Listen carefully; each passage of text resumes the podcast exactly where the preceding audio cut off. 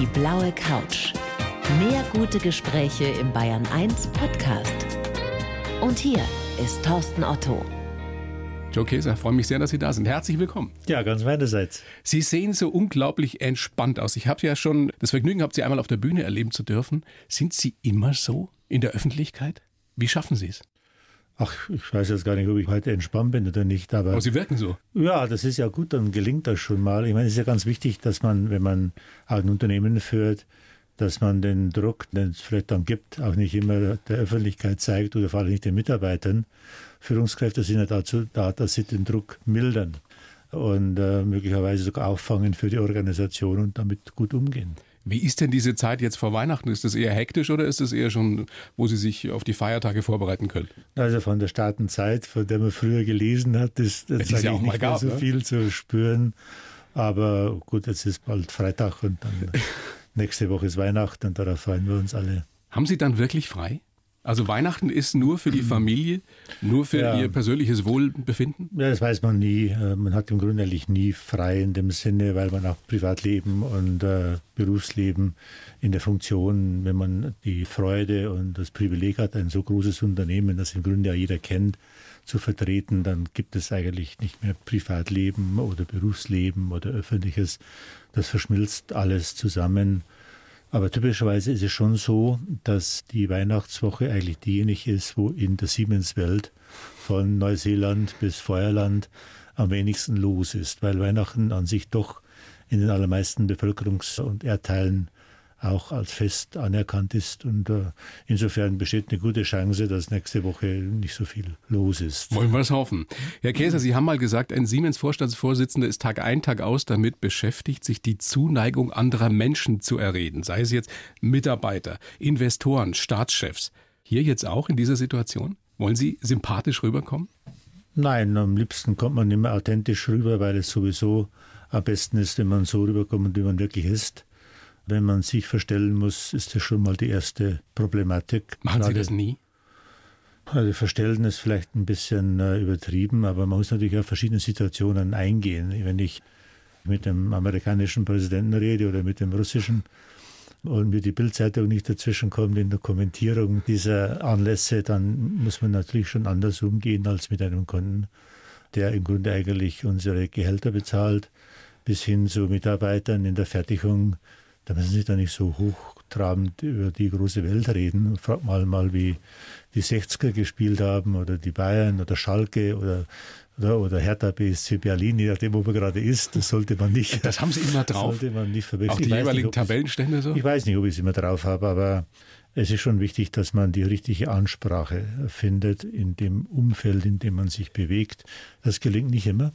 Oft ist es auch so, dass das Umfeld vielleicht sich sogar wohlfühlt oder die Klientel, mit der man gerade spricht, aber dann eben andere sagen, ja, was sagt denn der schon wieder, was tut er denn da schon wieder? Man ist ständig, glaube ich, im Spannungsfeld unterschiedlicher Interessen, Ferndiagnose? unterschiedlicher Wertevorstellungen. Ferndiagnose von mir, Herr Käser, die ich ja nun zweimal erlebt habe. Sie haben diese große Qualität, Menschen das Gefühl zu geben, sie bewegen sich auf Augenhöhe. Also man fühlt sich wohl in ihrer Gegenwart. Zumindest bis jetzt. Jetzt haben wir jetzt angefangen. Kann sich noch ändern. Ja, aber das weiß man nicht so Wer, genau. wer kennt den echten, den wahren Joe Käser? Tja, das ist eine gute Frage. Nachdem ich mich oft selber nicht mal erkenne, kann ich die Frage nicht beantworten. Ja, Ihre Frau wahrscheinlich, oder? Ähm, naja, die Familie ist natürlich am nächsten dran, das ist vollkommen klar. Aber ähm, ich möchte eigentlich, dass mich alle so kennen, wie sie sich am meisten wünschen. Wie Sie sich's wünschen? So soll er sein? Ja, Sie haben vorhin was Schönes gesagt, also dieses viel benutzte Wort Authentizität, da ist ja Ja. schon was dran. Also wenn man sich nie verstellen muss oder zumindest nicht groß verstellen muss, ist es doch einfach eine schöne Qualität. Das ist eine wunderbare Qualität, aber wissen Sie, oft muss man auch Interessen und Werte oder Moral, würde man oft auch sagen, versuchen abzuwägen. Und das gelingt nicht immer, weil es natürliche Interessenskonflikte gibt. Und ähm, Interessenslagen sichern Arbeitsplätze, Moral- und Wertevorstellungen beruhigen das Gewissen, aber könnten viele, viele tausend Menschen auch in Schwierigkeiten stürzen. Wenn schauen Sie, wir beschäftigen 387.000 Kolleginnen und Kollegen weltweit. Wir machen pro Arbeitstag etwa 400 Millionen Euro Umsatz. Also in der halben Stunde, die wir jetzt miteinander verbringen, ungefähr 20 Millionen. Und Wie das, verdienen Sie Ihr Geld jetzt gerade? Ja, das kann ich jetzt nicht sagen. Ich habe, wie ich so schon sagte, 387.000 fleißige Kolleginnen und die Kollegen. Machen das für Sie. Die können den Chef schon mal ein bisschen über eine halbe Stunde blaue Couch helfen. ähm, wenn wir uns jetzt überlegen, wir könnten jetzt hier noch jemanden dazu bitten. Ich mache Ihnen jetzt drei Vorschläge. Wer wäre Ihnen am liebsten? Donald Trump, Barack Obama oder die Queen? Also einen auszuschließen machen Sie mir leicht. Bei den anderen beiden das ist eine gute Frage. Also, ich glaube, die Queen hat gerade Besseres zu tun, aber die wäre es sicherlich. Ich habe die Königin von England jetzt kürzlich getroffen, als sie unser Werk eingeweiht hat in Hull, das ein Windturbinenwerk in England. Und ich muss schon sagen, das ist eine beeindruckende Persönlichkeit. Ja. ja, ja, sie, ich meine, Sie müssen mir vorstellen, sie sagte, hatte mir dann erzählt, von Konrad Adenauer, als er den getroffen hat. Und das war schon, das hat mich schon beeindruckt, dass die Frau eben seit jungen, jungen Jahren alles erlebt hat. Das und was sie in ihrem hohen Alter auch noch macht. Ja. Und was sie im Alter noch macht und wie sie, mit welcher Würde sie ihr Land und ihr Königshaus vertritt, das ist schon echt beeindruckend. Haben Sie ein Selfie mit ihr gemacht? ja, das schickt sich nicht so. Ich hatte ja vorher noch einen kleinen Schnellkurs bekommen, wie man sich in königlicher Umgebung bewegt. Das macht man ja auch nicht alle Tage. Also man muss drei Schritte dahinter bleiben, mindestens. Und darf eben sich der Queen nur nähern, wenn sie einen fragt um bestimmte Kommentare. Also gibt es interessante Protokolle. Hofknicks muss ich keinen machen, das ist den Damen vorbehalten. Aber man äh, senkt äh, den Kopf angemessen. Also ich habe mein Bestes versucht, ob mir das immer gelungen ist, weiß ich nicht, aber es war ganz interessant, als sie sich dann eingetragen hat äh, mit einer Unterschrift unter ihrem Porträt. Da ging ihr Füller nicht auf. Und ich stand, wie sich's gehört, etwa drei bis vier Schritte hinter ihr und merkte schon, dass da etwas nicht funktioniert. Und dann drehte sie sich um und sagte, Can you help me? Also können Sie mir helfen? Und ich habe mich dann eben angenähert, wie sich's gehört, und brachte diesen Füller auch nicht auf. Und ich dachte mir, wenn ich das Ding jetzt nicht aufbringe, das ist die Oberpeinlichkeit, die wird mich mein ganzes Leben lang verfolgen. Und dann, dann mit irgendwelcher niederbayerischen Urgewalt ging es dann trotzdem. Und dann hatte die Königin von England den Füller, mit dem sie sich dann auch verewigen konnte. Also es war schon ein beeindruckendes Erlebnis, das muss ich wirklich sagen. Sie ist eine von denen, wie Sie so sagen, von der man ein Selfie möchte. Ich werde ja öfter gefragt, äh, kann ich einfach Selfie with you, kann, kann man ein Foto machen. Meistens, eigentlich mache ich das immer, weil das, auch wenn die Leute das mögen. Äh, manchmal muss man ein bisschen vorsichtig sein damit, weil man nie weiß, wo die Dinger hinkommen. Aber wenn mich einer fragen würde, wer, von wem möchtest du denn eigentlich ein Selfie haben, wäre sie wahrscheinlich ganz oben. Mit Barack Obama haben Sie wahrscheinlich schon eins, oder? Mit Obama habe ich eins, eigentlich mehrere. Das ist ein ganz hochintegrer Mensch. Mit unglaublichem Charisma, nehme ich an. Muss ich wirklich sagen, ein unglaubliches Charisma. Er mochte die Wirtschaft nicht sonderlich in Amerika. Er hat es zumindest äh, immer wieder gezeigt. Er hat es aber auch vorher gesagt, äh, bei, bevor er gewählt worden ist. Insofern musste die amerikanische Gesellschaft äh, sich auch auf keine Überraschungen einstellen. Aber er ist ein unglaublich äh, wertebewusster Mensch, der unglaublich reflektierend auch umgeht mit der Gesellschaft. Also ich schätze ihn wirklich sehr. Jetzt hat er gefordert, dass Frauen die Welt führen sollten, dann würde es sich so ziemlich alles verbessern, hat er wohl wörtlich gesagt. Ja, vielleicht hat er aus seiner eigenen Präsidentschaft gelernt oder er hat sich äh, unsere Bundeskanzlerin zum Vorbild genommen. Es gibt ja einige die das ganz gut machen. Er hat gesagt, äh, Problem oder Hauptproblem sind die vielen alten Männer, die den Weg nicht frei machen. Würden Sie das unterschreiben? Also wenn wir jetzt auf die Politik gucken?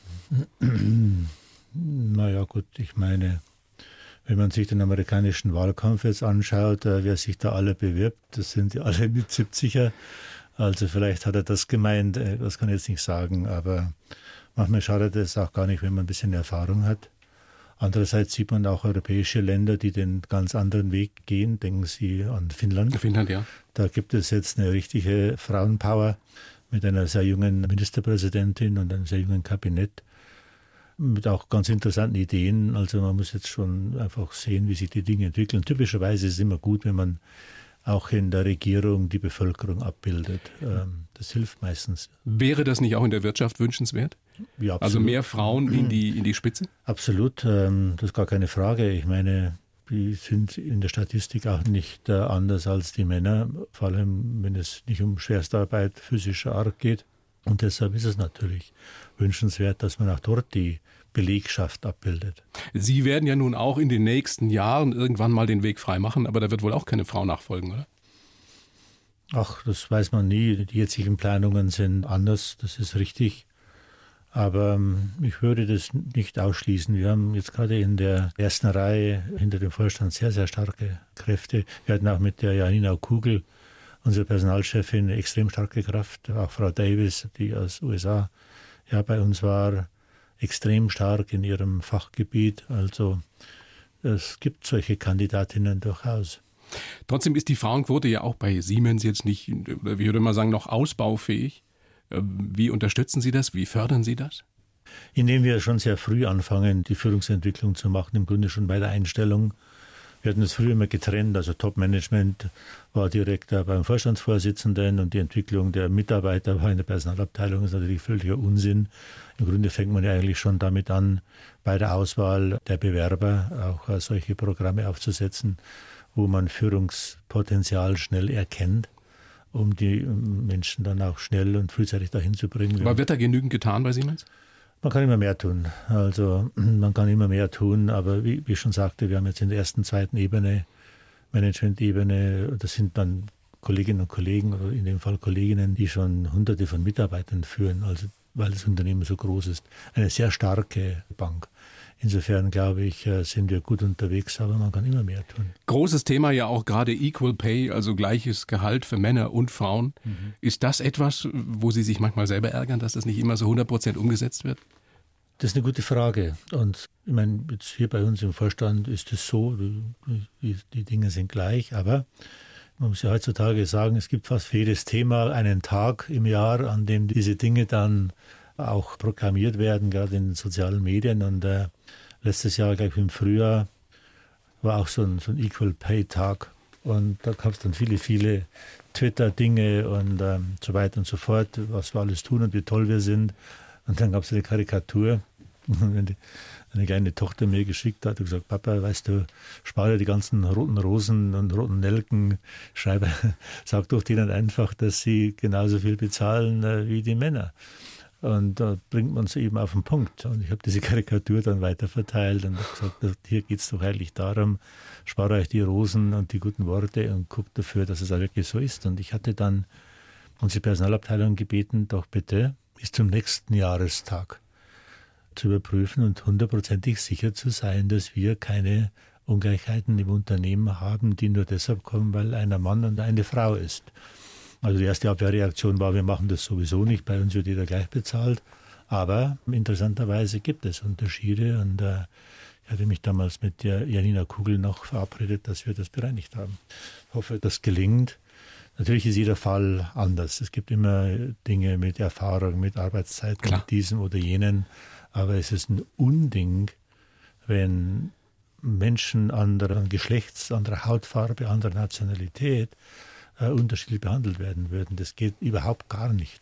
Also dann hoffen wir mal, dass alles so umgesetzt wurde, wie Sie das möchten. Das wäre doch auch noch ein Vermächtnis, Herr Käser, ein Weltkonzern wie Siemens, bei dem 50 Prozent Frauen in der Führungsriege sind, oder? Kriegen Sie das noch hin? naja, ich weiß nicht. Äh, also ich glaube, so lange möchte ich nicht mehr bleiben. Aber kann ja mal anfangen. wäre zum Beispiel eine Greta Thunberg, wäre die ein High Potential für Siemens? Also wenn sie ein paar Jahre älter wäre? Ich habe Frau Thunberg selber nicht kennengelernt. Das ist eine ganz interessante Geschichte, auch aktuellen Bezug jetzt mit dieser am Boden sitzenden jungen armen in der Bahn armen Kind. Das ist ein Kind, das da mit einem sehnsüchtigen Blick äh, aus dem Fenster schaut äh, und von einem besseren Leben träumt. Man kennt das aus der Kunstgeschichte. Es gab viele Malereien genau mit dieser Pose. Das ist eine ganz interessante Geschichte und diejenigen, die ein bisschen mehr damit zu tun haben, wussten sofort, das war ein Foto, das eine sehr professionelle Public Relation Agentur auch, äh, sagen wir mal, inszeniert hat. Und ähm, das ist, das bedrückt mich. Also es bedrückt mich wahnsinnig. Meine, ich habe selber zwei Töchter und ähm, es bedrückt mich wahnsinnig, dass dieses Kind, das, glaube ich, so ehrliche Interessen hat und auch von ihrer Veranlagung her wahrscheinlich besonders fokussiert bestimmte Themen auch vertritt, überzeugend vertritt, dann auch äh, mit professionellen PR-Agenturen, ich will nicht sagen missbraucht äh, wird, das ist ein großes Wort, das sollte man nicht nutzen, aber doch auch für andere Zwecke mobilisiert wird. Und das tut mir wirklich weh, weil den Ansatz, den sie verfolgt, dass, wir, dass diese Welt echt ein Problem hat, dass die Kinder und die Jugend sich kümmern muss, auch um diese Dinge, das ist schon ein wunderbarer Ansatz. Ich unterstütze den und ich finde diese Friday for Future Bewegung, dass sich jetzt Schüler, junge Leute auf die Straße begeben und sagen, das ist unser Thema und dafür werden wir jetzt auch mit Verantwortung tragen, finde ich unheimlich gut. Also Sie sagen, es ist gut, dass es jemand wie Greta Thunberg gibt, aber wie sie in der Öffentlichkeit zum Teil dargestellt wird, das ist übertrieben. Da tut man ihr nichts Gutes mit oder auch der Sache vielleicht nicht. Ich glaube, dass sie manipuliert wird durch viele Dinge und das ist einfach, mir tut die Greta als Kind, als, als junger Mensch leid, dass das professionell inszeniert wird, das sah man relativ zügig. Ja, ich meine, tu Gutes und rede darüber, könnte man ja auch argumentieren. Ja, das ist in Ordnung. Und äh, was sie geschaffen hat, dass diese Massenbewegung jetzt in, in Gang gekommen ist, ist eine großartige Leistung und äh, darüber freue ich mich wahnsinnig. Wir dürfen jetzt nur nicht den Fehler machen, dass wir sagen, mit der Diagnose des Problems äh, ist schon mal, haben wir schon ein Thema gelöst, da beginnt eigentlich erst. Wenn Sie nur heute eine Diagnose bekommen von einem Arzt, dann passiert erst noch gar nichts, außer dass wir was wissen. Jetzt geht es um die Therapie. Und die Therapie, die ist nicht immer so ganz einfach. Die wird durch Demonstrationen wird die nicht begonnen. Aber die wird auch nicht besser dadurch, wenn man sieht, was beim Weltklimagipfel jetzt wieder passiert ist mit Bolsonaro ja. und Trump. Das ist doch auch für jemand wie Sie, muss das, ich weiß nicht, regen Sie sich darüber richtig auf? Ich rege mich darüber nicht auf, weil ähm, man sollte sich nur über die Dinge aufregen und sie verändern, die man auch verändern kann. Bedauere außerordentlich, dass die Welt nicht in der Lage ist, die Interessenslagen zu sondieren und dann ein Konzept zu erarbeiten, wie man damit umgeht.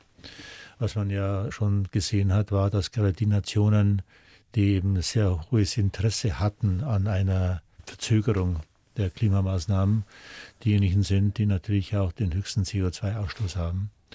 Und das gilt für verschiedene Länder. Aber die haben natürlich auch Interessen und das darf man nicht vermischen. Da geht es um Millionen von Menschen, die in der Armut sind, die eben auch gerne ein besseres Leben hätten. Brasilien ist ein Entwicklungsland, Afrika sind Entwicklungsländer.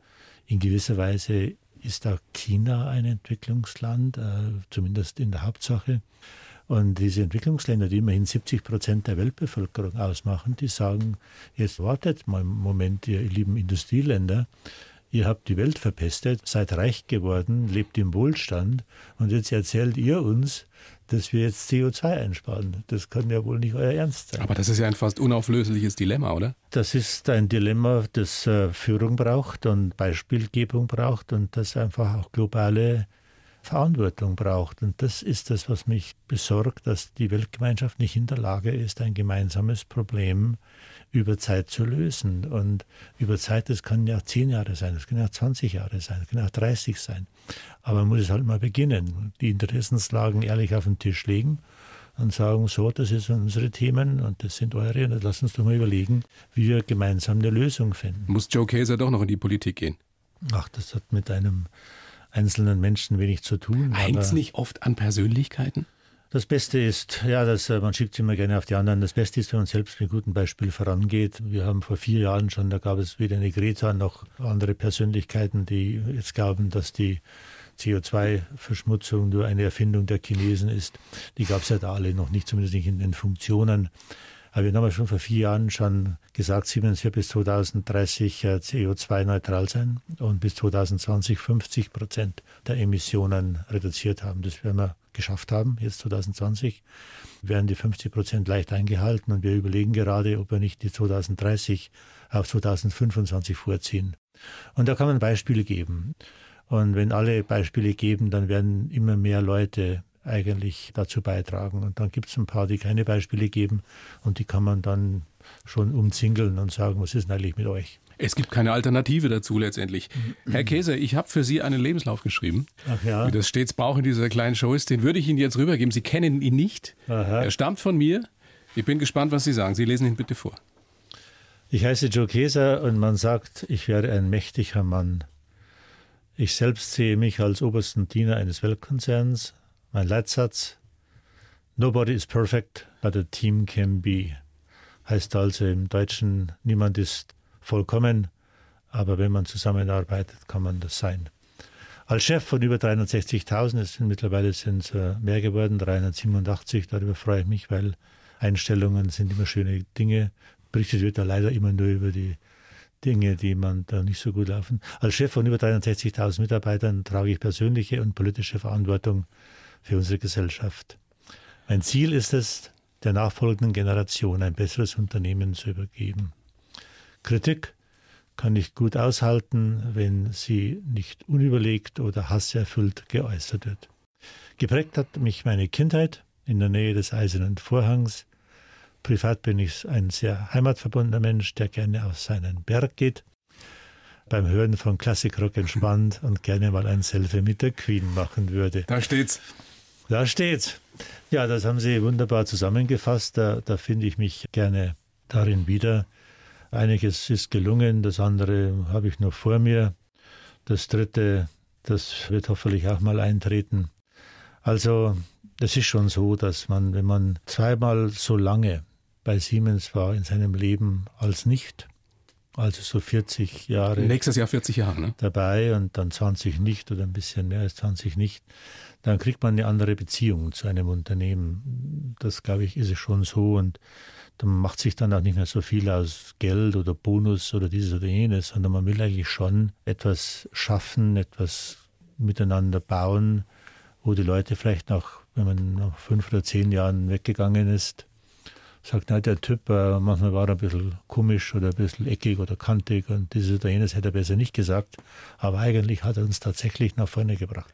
Das ist eigentlich das, was man sich wünscht. Weil Sie den Bonus oder die Boni angesprochen haben. Ich frage mich ja immer, wenn man in diesen Dimensionen Geld verdient, welche Rolle spielt das überhaupt noch? Sie haben gerade gesagt, spielt keine Rolle. Aber warum sagt ein Joe Käser nicht, dann verzichte ich halt auf meine 10 Millionen? Na ja, gut, also man muss ja nicht dann gleich das Kind mit dem Brunnen ausschütten. Äh, haben wir jetzt schon gedacht, dass das jetzt gleich nochmal kommt. Aber wir hatten diese Gehaltsdebatte ja, weil da mehrjährige Gehaltsbestandteile dann auf einmal ausbezahlt worden ist. Schon klar, aber Sie brauchen es ja nicht. Naja, man kann ja aber Sinnvolles damit anfangen. Das stimmt. Also insoweit ist es ja dann auch etwas, was vielleicht immer wieder der Allgemeiner zugutekommt.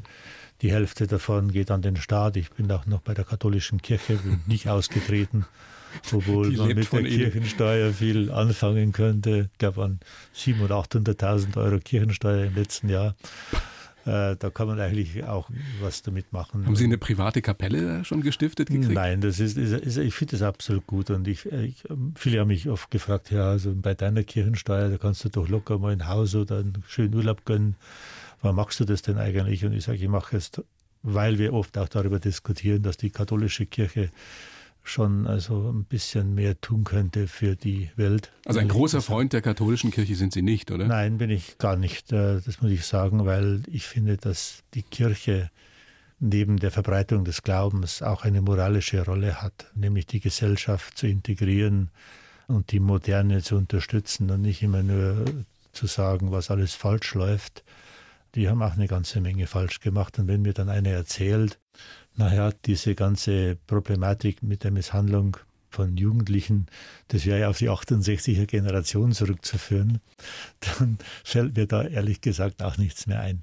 Aber deshalb auszutreten, fände ich moralisch nicht in Ordnung, weil, wissen Sie, als ich angefangen habe mit, weiß ich nicht, 2800 D-Mark war mein erstes Gehalt. Bei Siemens? Bei Siemens. D-Mark, also 1400 Euro und da habe ich auch Kirchensteuer bezahlt und da war es in Ordnung und dann kann man das jetzt auch machen. Das finde ich schon, das ist eine Frage der, wie soll ich das sagen, der Redlichkeit. Sind Sie ein mächtiger Mann, Herr Käser? Also würden Sie sich selber als so einen solchen bezeichnen? Also Macht ist nicht etwas, was in meinem Sprachgebrauch als äh, etwas vorkommt, das ich gerne wäre oder gerne hätte. Aber man kann es ja auch für Gutes wieder einsetzen. Kann, und dafür ja, braucht man Macht. Aber ich würde das eher sagen, ist Verantwortung. Und diese Macht, wenn Sie so wollen, die ist ja nur geliehen. Als Vorstandsvorsitzender von Siemens haben Sie sehr viel Einfluss und sehr viel Verantwortung und, wie Sie auch sagen, vielleicht auch sehr viel Macht. Aber es ist nur geliehen. Wenn ich da weg bin, dann ist die auch weg. Insofern, glaube ich, sollte man nie sich über Macht definieren, weil das ist irgendwann mal weg und dann steht man ziemlich einsam da, wenn man sonst keine Möglichkeiten hat, sich äh, bemerkbar zu machen. Gibt es irgendwelche Momente, in denen Ihnen das manchmal zu viel wird? Wo Joe Käser nachts im Bett liegt und sagt, ey, morgen diesen Termin, ich, ich gehe einfach nicht hin.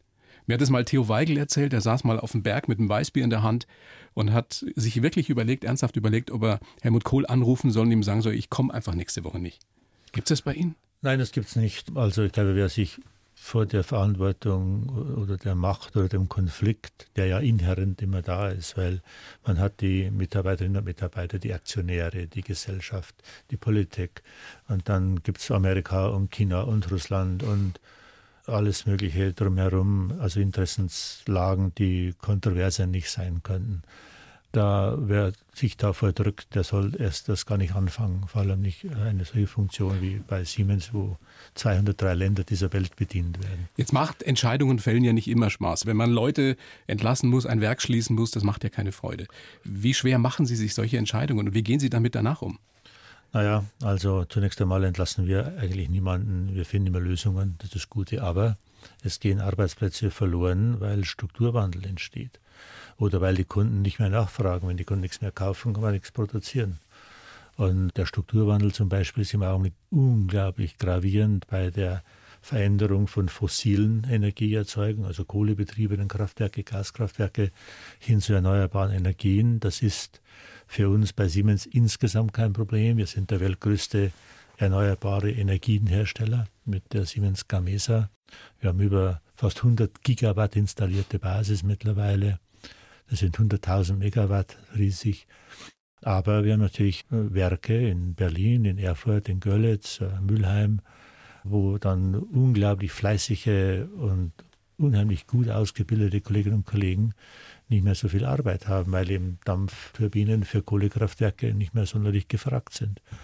Oder Atomkraftwerke zum Beispiel. Und damit müssen wir umgehen. Und wenn man dann sagt, äh, in den nächsten fünf Jahren gehen uns 6000 Arbeitsplätze verloren, dann ist es eine furchtbare Geschichte. Nur wenn man dann weiß, dass wir im Jahr etwa 35.000 bis 40.000 Menschen neu einstellen, dann sollte man sich nicht darauf konzentrieren, wie man jetzt viel Geräusch macht oder große Politik, sondern darauf, wie man diesen Menschen helfen kann, damit wir sie umschulen. Fühlen Sie sich da manchmal ungerecht behandelt? Also auch von der Öffentlichkeit, von uns Medien?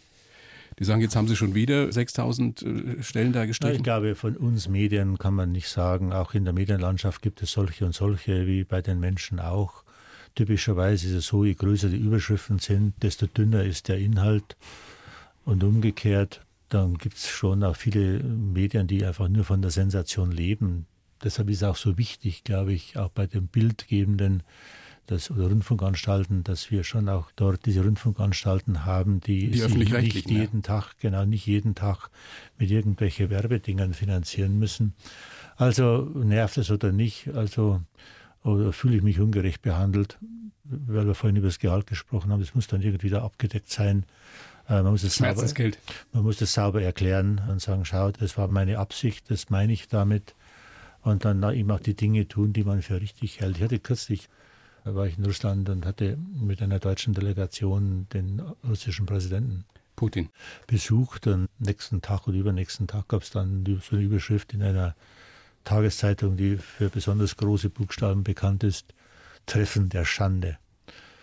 Naja, also wissen Sie, ich hätte da nicht hingehen müssen für mich. Ich kenne den Präsidenten und war schon so oft in Russland, ich muss da jetzt nicht hingehen, um mich zu profilieren, aber da hängen dann ja an dem Geschäft 5000 Arbeitsplätze dran. Und natürlich würde ich sagen, fein, gehen wir nicht hin, weil das jetzt eine Schande ist. Und dann sage ich den 5000 Menschen mit ihren Familien, sorry, das ist jetzt nicht gerade in, sucht euch einen anderen Job. Ist das dann die Alternative? Und wissen Sie, ich kann nicht einseitig die Dinge erklären. Mir passt auch mal was nicht, ich mache es trotzdem, weil man Verantwortung übernimmt. Und dieses ständige Abwägen zwischen Werten, Moral, der gerade existierenden öffentlichen Meinungen, die sich auch ändert, aber dann auch Arbeitsplätzen, die muss man eben auch immer wieder überlegt selber treffen. Und da kann man sich nicht immer dem stellen, was gerade modern ist. Weil Sie auch gerade Haltung angesprochen haben. Sie sind ein Mann, der wirklich immer wieder Haltung zeigt, der sich auch ganz klar gegen rechts positioniert, was natürlich dazu führt, dass Sie Drohungen kriegen, Hassmails kriegen. Ja, ja. Sie, Sie schmunzeln jetzt, aber also ich stelle mir nicht vor, dass das lustig ist, wenn man da, da bedroht wird. Naja, also sagen wir so, das ist nicht lustig.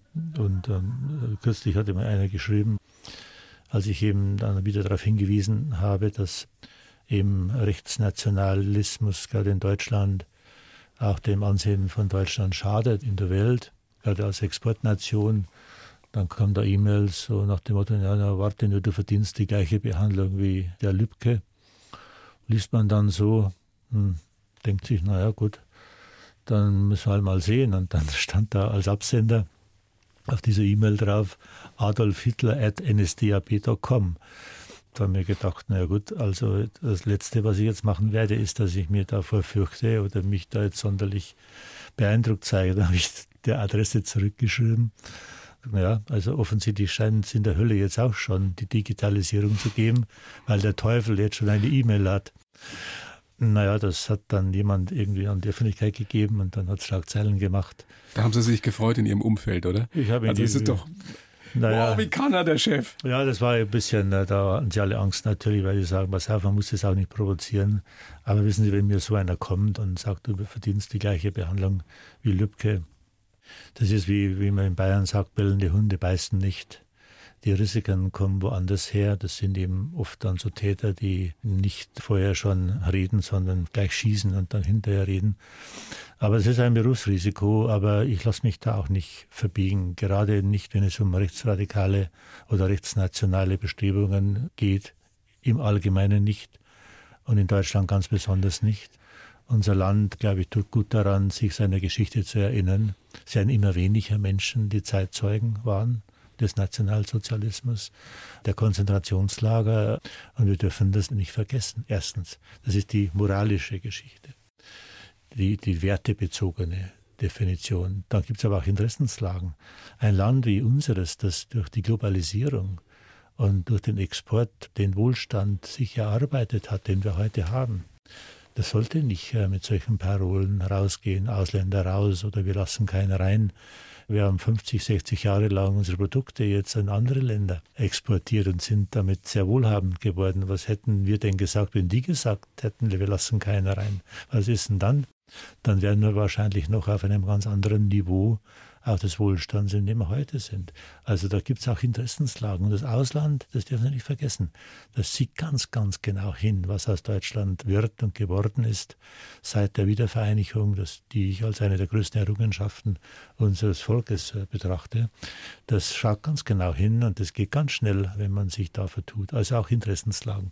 Und dann gibt es noch eine dritte, eine persönliche Komponente. Meine Mutter hatte drei Geschwister, zwei Schwestern und einen Bruder, das war der älteste. Und der wurde halt auch von den Nazis nach Dachau verschleppt. Ihr Onkel? Mein Onkel und dann in Mauthausen ermordet. Also das ist real existent und das braucht man nicht wieder. Ich würde gerne noch ein bisschen darüber sprechen, wie Sie sozialisiert worden sind, wie Sie so aufgewachsen sind. Also in einem kleinen Dorf in Niederbayern, äh, also mitten im Bayerischen Wald, mhm. geboren, auch aufgewachsen, 23.06.57. Ich stelle mir das vor, bin selber aus der Oberpfalz, Wiesen, Wälder, Kühe, Schweine, glückliche Kindheit. Ja, so. das glaube ich, kann man schon so zusammenfassen. Gab es noch ein paar mehr Sachen als das, aber das ist so. Äh, meine, wir hatten ganz einfache Verhältnisse, als wir groß geworden sind. 20 Kilometer weiter war der Eiserne Vorhang. Zollgrenzbezirk, weiß nicht, ob Sie das noch ja, wissen, klar. hieß das damals, also so Armbruck, Landkreis Fichtach war das damals noch und dann später wurde er durch die Gebietsreform der Landkreis Regen. Und da hieß es dann so Armbruck, äh, Landkreis Fichtach, Zollgrenzbezirk. Also damit sind wir aufgewachsen. Da war die Welt zu Ende, wenn Sie so wollen. Äh, an der tschechoslowakischen damals noch Grenze und wir sind aufgewachsen in der Volksschule in Ambruck. Ich musste dann dienstags und freitags, später dann nur noch dienstags in die Schulmesse gehen. Die war vor der Schule, wir dann irgendwie so um halb sieben mussten wir da los. Um sieben Uhr war die Schulmesse, da sind wir natürlich noch gelaufen. Schulbusse gab es erst dann damals, als ich dann gewechselt bin an die, an die andere Schule. Und da ist man schon sehr einfach aufgewachsen. Und Sie kennen ja diesen Spott, der gerne auch mal immer wieder zitiert wird. Drei Vierteljahr Winter, Vierteljahr kalt, äh, bayerischer Wald. Also ich finde, das ist eine wunderbare Gegend. Wunderschöne Gegend, fast so schön wie die Oberpfalz. Eine wunderbare Gegend. Ja, die Oberpfalz ist ja auch bayerischer Wald. Oberpfälzer Wald. Naja, das ist eine, eine, ein kleiner Ableger im Nordosten oder Nord, im Norden. Also, was ich eigentlich sagen will, ist, äh, man ist da bodenständig aufgewachsen, so würde man es heute formulieren. Und wissen Sie, diese Bodenständigkeit, die hilft mir in Lebenslagen, die können Sie sich gar nicht vorstellen. Zum Beispiel? Weil ich eben in vielerlei Hinsicht die gesellschaftlichen Schichten sehr gut aufnehmen kann. Ich kann mit den Arbeitern in der Fertigung reden, in einer anderen Sprache, als ich mit Herrn, dem amerikanischen Präsidenten rede oder mit dem russischen. Sie sprechen den Namen nicht mehr aus, gell? Naja, die wechseln ja auch alle paar Jahre. Insofern ist das ja Personen, bald wieder. personenunabhängig. Oder mit der Bundeskanzlerin oder mit Kunden, die aus dem adeligen Bereich kommen oder die Scheichs sind. Und das hilft unglaublich, diese intuitive Erfahrung, wie die Gesellschaft sich auch abschichtet. Und Wenn das Sie ist da, ein unschätzbarer Vorteil. Wenn Sie da jetzt zum Beispiel Weihnachten nach Hause kommen, mhm. sind Sie da nach wie vor das Sepp von früher? Ja, alles Mögliche. Das hängt von verschiedenen Entwicklungsstufen auch ab. Aber im Dorf natürlich. Wir spielen dann meistens einmal im Jahr zu Weihnachten, spielen wir dann Schafkopf zusammen mit Freunden von, von früher. Die beklagen sich dann immer, dass ich nicht richtig aufpasse. Und dann sage ich denen, weißt du, wenn ich mich konzentrieren muss beim Kartenspiel, dann arbeite ich lieber, das ist lukrativer. aber dann lachen mich immer alle aus. Aber, Was aber, für einen Einsatz spielt ihr da? Ja, so äh, spielt man da also Solo und so weiter 50 Cent okay. ja. und dann Spiel 20 und alles andere 10 und auch so mit doppelt und aufstellen. Also ist ganz unterhaltsam. Da kann man auch mal was verlieren, ohne dass man gleich in den Ruin getrieben wird.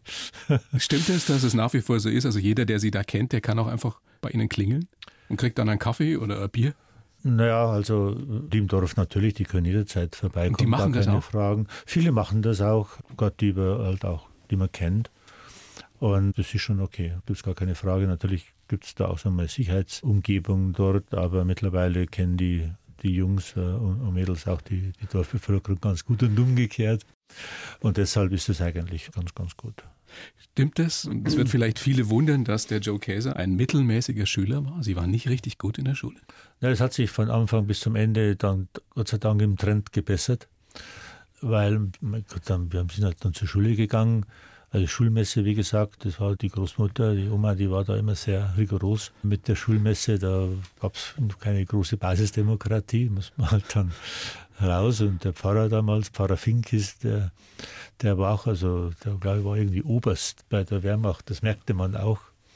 Halt, oder Militärpfarrer halt, weiß nicht, was das damals war. Das merkte man auch. Und dann ging man in die Schule, aber das war halt dann Schule aus, dann Schulranzen in die Ecke, dann haben wir Fußball gespielt. Sie waren Torwart? Unter anderem aber alles Mögliche gespielt. Das konnte man da in der Klasse, da konnte man auch von Verteidiger auf Mittelstürmer wechseln. Das war kein großer Unterschied. Heutzutage ging es wahrscheinlich nicht. Waren Sie, Waren Sie richtig sportlich? Eigentlich schon. Fußball gespielt, Handball gespielt und konnte relativ schnell laufen. Aber das hat sich dann mit der Zeit auch gebessert und, und als wir dann so in der Schule auch weiterkamen, dann Studium ging es eigentlich dann ganz gut. Realschule, Forst gemacht, an ja, der FH genau, studiert, BWL, genau, genau. dann die Siemens-Karriere und die schönste Zeit, äh, habe ich dem Vorgespräch entnommen, das Sie geführt haben mit meiner Kollegin, war Kalifornien. Ja, das kann man schon sagen. Also 90er. Das ist die schönste Zeit im Berufsleben. Das war damals so. Hatte schon einigermaßen Erfahrung, also schon so Führungsverantwortung und dann kam mir das Angebot, nach USA zu gehen, nach Kalifornien in den Westen, mitten im Silicon Valley, so mittendrin zwischen San Francisco und San Jose. Mountain View hieß es damals. Die Kinder waren drei und sechs Jahre alt. Das war wirklich eine Zeit, die war wirklich gut und die Kinder sind dann international aufgewachsen. Das Gute war, wir hatten neun Stunden Zeitdifferenz. Das heißt also, so zwischen acht, Ruhe gehabt. zwischen acht und neun Uhr Deutschland noch irgendwie ja, noch, was, noch was bemerkt weil das ja dann hier fünf bis sechs Uhr war, aber so ab neun Uhr morgens in Kalifornien hat Deutschland geschlafen, da kann man ruhig seine Arbeit machen. Ich habe sehr, sehr viel gelernt, natürlich in Amerika. Ich war damals für ganz USA zuständig für die Bauelemente. Das ist das, was heute Infineon, Epcos äh, war. Das war schon eine, eine, sehr, sehr spannende Zeit. Wenn Sie jetzt irgendwann dann, dann übergeben und aufhören, ob jetzt in zwei Jahren oder in drei Jahren oder, oder noch länger hin, ist ja ganz wurscht. Können Sie sich vorstellen, dass Sie nochmal nach Amerika gehen? Dass Sie einfach nochmal ein Jahr, zwei in Kalifornien leben? Nein, das glaube ich nicht. Kalifornien hat sich auch sehr verändert, gerade das Silicon Valley. da gibt es, es ist ja immer ganz interessant, wie alle rüberfahren und alle, jeder muss da im Silicon Valley gewesen sein und meine ganzen Manager-Kollegen äh, fahren da rüber und dann gucken sie sich diese Startups an, fahren ein bisschen rum, kommen zurück, ziehen sich rosa-rote Turnschuhe an in der Firma und machen die ganze Firma verrückt. Weil jeder, das weil, ist echt bei euch jetzt jeder, auch schon so? Weil, ja, furchtbar, weil jeder sagt, ah, also ich muss jetzt auch so sein, so cool und so was weiß ich, und dann laufen sie alle rum und kein Mensch versteht mehr, was jetzt überhaupt das alles soll. Ich, und alle sag, müssen agil sein. Ich sage, ja, ja, das ist klar, aber ich sage immer, das Silicon Valley muss man kapieren, nicht kopieren. Das ist eine Geisteshaltung, die ist nicht ohne. Wenn Sie den Darwinismus in der Evolution der Welt sehen wollen, dann müssen Sie nach Galapagos gehen. Wenn Sie den Darwinismus des Kapitalismus sehen wollen, dann bleiben Sie mal eine Weile im Silicon Valley. Oder Sie gehen nach China. Nee, nee, nee, nee. Bleiben Sie eine Weile im Silicon Valley, aber bleiben. Nicht irgendwie so ein bisschen rumfahren mit einer geführten Google, Facebook, Venture Capital Tour. VIP-Tour natürlich. Äh, und da sehen Sie gar nichts. Da sehen Sie nur das, was man Ihnen zeigen will. Sie müssen wissen, dass San Francisco, Silicon Valley insgesamt, hat die größte Obdachlosenquote per capita in der industriellen Welt dann muss man sich ja mal fragen, wenn da alle Millionäre entstehen und Milliardäre und alles so toll ist, wie kann es denn eigentlich sein, dass die die höchste Obdachlosenquote der industriellen Welt haben pro Bevölkerung? Das hängt eben damit zusammen, dass die Gesellschaft dort brutal aufgeteilt ist in diejenigen, die sehr, sehr viel Geld verdienen und in diejenigen, die das sich überhaupt nicht mehr leisten können. Und da muss man sich fragen, wollen wir das? das? Ein schrecklich, absolut. Das ist ein schrecklicher Unfriede, der da entsteht und eine Spaltung der Gesellschaft, die, glaube ich, die Zivilisation gefährdet. Also diese Debatte hört man ja nicht, weil die ist nicht schick genug, schreibt sich auch nicht gut drüber. Aber das Silicon Valley ist eine ganz besondere Gegend und Geisteshaltung, was man, eines, was man da nicht machen darf, ist verallgemeinern. Da muss man ganz genau hinsehen, was da und wie passiert. Letzte Frage, Herr Käse, in unserem Gespräch. Wie gesagt, irgendwann mal werden Sie ja nun bei Siemens ausscheiden. Was haben Sie für Träume noch? Was, was, wie stellt sich Joe Käser die nächsten 30 Jahre seines Lebens vor? Gibt es irgendeinen Plan, irgendwas, wo Sie sagen, das möchte ich unbedingt noch gemacht haben in diesem Leben? Ach, da gibt es so viel, das muss ich erst mal sortieren und dann sehen wir weiter. Aber da lasse ich mir schon Zeit. Da wird Ihre Frau wahrscheinlich auch noch ein Wort mitreden können. Man muss mal sehen, ja, wie das mit der Familie ist, äh, was sich da alles ergibt. Aber ähm, ich glaube, man sollte die Dinge eins nach dem anderen nehmen. Man weiß nie, was passiert. Weil wir über Silicon Valley reden, ein guter Freund von mir, der war der Chef von Kaiser Permanente. Richtig, richtig guter Typ. Die Kaiser Permanente ist die größte Krankenhausorganisation, Krankenhauskette in, in Kalifornien und an der Westküste also ein wirklich, wirklich guter Typ, der sich auch gerade um diese Obdachlosen auch gekümmert hat. Bernhard Tyson. Ist ja so mit 60 eingeschlafen und am nächsten Morgen nicht mehr aufgewacht. Also was der für Pläne hatte, das habe ich immer wieder beeindruckt. Und ich habe mir gedacht, na, Bernhard, mal schauen, hast du dir aber viel vorgenommen, was alles noch erreichen will. Ich glaube, das, was man daraus lernen soll, von dem lernen soll, was Bernhard Tyson sich vorgenommen hat und dann nicht mehr machen konnte. Und was man daraus lernen soll, dass ich eben hier sitze und eigentlich den ganzen Tag ganz schön beschäftigt bin, auch wenn es nicht den Eindruck macht, äh, ist, dass man soll sich eigentlich nicht die Träume des Lebens bis zuletzt aufheben, weil möglicherweise kann man sie nicht mehr träumen. Oder nicht mehr realisieren. Oder nicht mehr realisieren. Und das ist eigentlich die Lebenserfahrung, die ich den jungen Leuten geben möchte. Sie sollen hart arbeiten, aber auch hart feiern. Und nicht nur immer nur arbeiten und alles aufschieben und aufschieben und aufschieben. Und dann sagen, wenn ich mal Zeit habe oder wenn ich mal in Pension bin, dann mache ich das. Das erinnert mich natürlich an meinen Vater, der hatte gestern Geburtstag. Er wäre 90 Jahre alt geworden ähm, gestern, wenn er nicht schon mit 60 verstorben wäre. Und, äh, das haben Sie ja Gott sei Dank schon bin ich schon älter überlebt, als er ja. und äh, der wollte auch immer noch alles machen, wenn er mal in Pension war. Und dann äh, war er halt irgendwie, glaube ich, so drei Monate nach der Pension ist er dann gestorben. Also insofern. Also warten Sie nicht zu lange. Insofern ist es eigentlich, dass die, die Erkenntnis, dass man, wie gesagt, hart arbeiten und hart feiern, aber halt auch in der Reihenfolge. Ja, das ist schon wichtig, weil andersrum ist schlecht. Man muss auch was leisten, aber wenn man was leistet, dann sollte man sich daran erfreuen, möglichst auch viele teilhaben lassen und dann auch gut miteinander feiern. Wer sich zu viel aufhebt, für später, der kann möglicherweise das alles nicht mehr realisieren. Dann wünsche ich Ihnen, Herr Käser, dass Sie noch ganz, ganz viele Jahre vor sich haben, dass Sie auch den richtigen Zeitpunkt erwischen, um noch was mit Ihrem Leben anzufangen. Und äh, jetzt wünsche ich Ihnen erstmal eine schöne Adventszeit, schöne Weihnachten, Ja, das eine ruhige Zeit und alles Gute, bleiben Sie. Gehen Sie gesund. in die Oberpfalz? Ja, natürlich. Ja, sehen Sie mal. Vielleicht sehen wir uns ja dann in der Nähe. Also Ihnen auch alles Gute, den Hörern natürlich auch eine gute besinnliche Zeit. Ich glaube, das ist wichtig, dass man sich auch die Zeit nimmt, mal ein bisschen innezuhalten und darüber nachdenkt, was man sich fürs nächste Jahr vornimmt und das dann aber auch einhält. Das gelingt mir gar nicht so gut und deshalb wünsche ich Ihnen, dass Sie das machen, weil man kann immer etwas besser machen. Vielen Dank, Herr Käser. Gerne. Dankeschön. Die blaue Couch, der Bayern 1 Talk als Podcast. Natürlich auch im Radio. Montag bis Donnerstag ab 19 Uhr.